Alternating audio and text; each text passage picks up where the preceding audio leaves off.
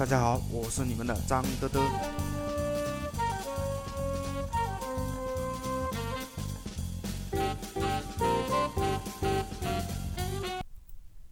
做业务的都知道，流量是所有商业模式里面最重要的环节。那么，流量怎么来？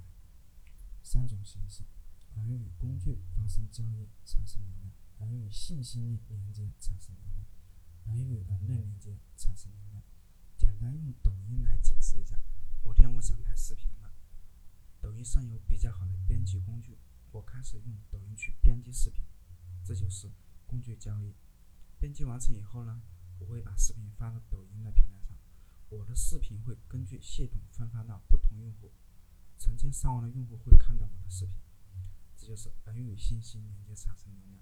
看了我的视频后，小龙觉得很有意思，我们成为了好友，会分享身边的事情。这就是最后一个人与人连接产生流量。理解了这个以后，我们看如何做流量的增长。要理解流量，首先要理解人。虽然时代在飞速变化，但人的底层需求几乎没怎么变过。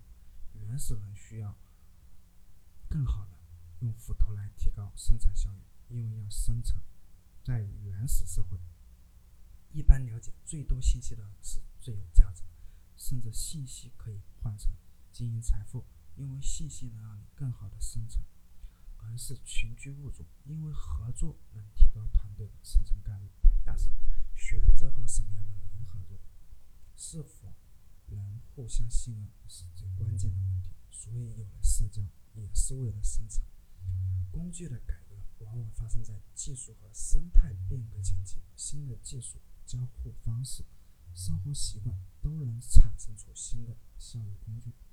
移动互联网的初期，只要把在 PC 端的应用移植到手机上，就能产生大量的流量。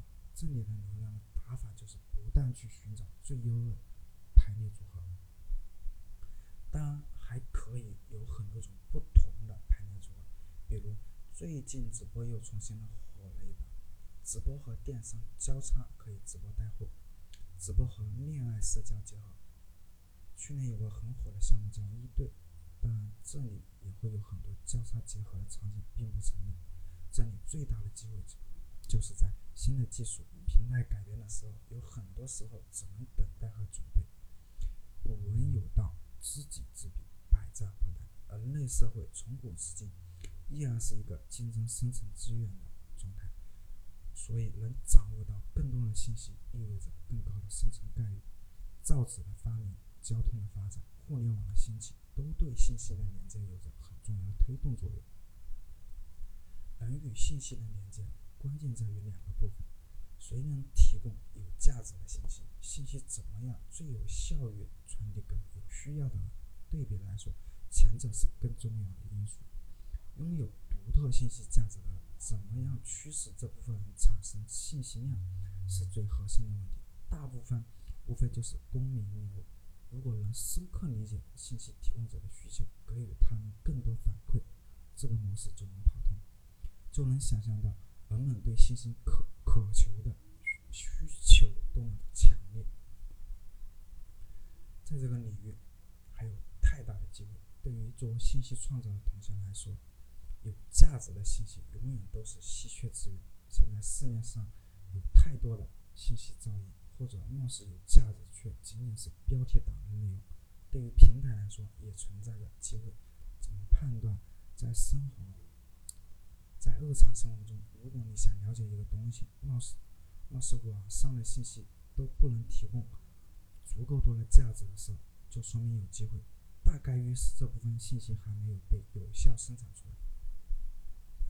而与信息的连接，更多讲究的是效率和科。科学客观性，但生活中很多事情还是掺杂着很多人情社会的情感因素。比如说，很多人做生意并不是成本最低就能达成合作的。男女生谈婚论嫁也不仅仅看客观条件。人之所以能比其他生物更能适应这个社会，就是因为人与人之间存在合作的关系。但是，合作是有成本的。人与人之间最大的成本在于信任。钱的本质是什么？其实是大家的公认的降低社会信用成本的工具。想象一下，你准备买一个面膜，你可以在网上搜罗一大堆信息，选出你感觉最好的。你也可以问你身边的朋友，他们会给你推荐。通常，朋友推荐的商品购买欲会更高，这里面的隐性价值就是朋友的信任价值。所以说，为什么社交产品的价值这么高？一旦人们把信任关系信息放在某个平台，这个平台就会产生巨大的商业价值。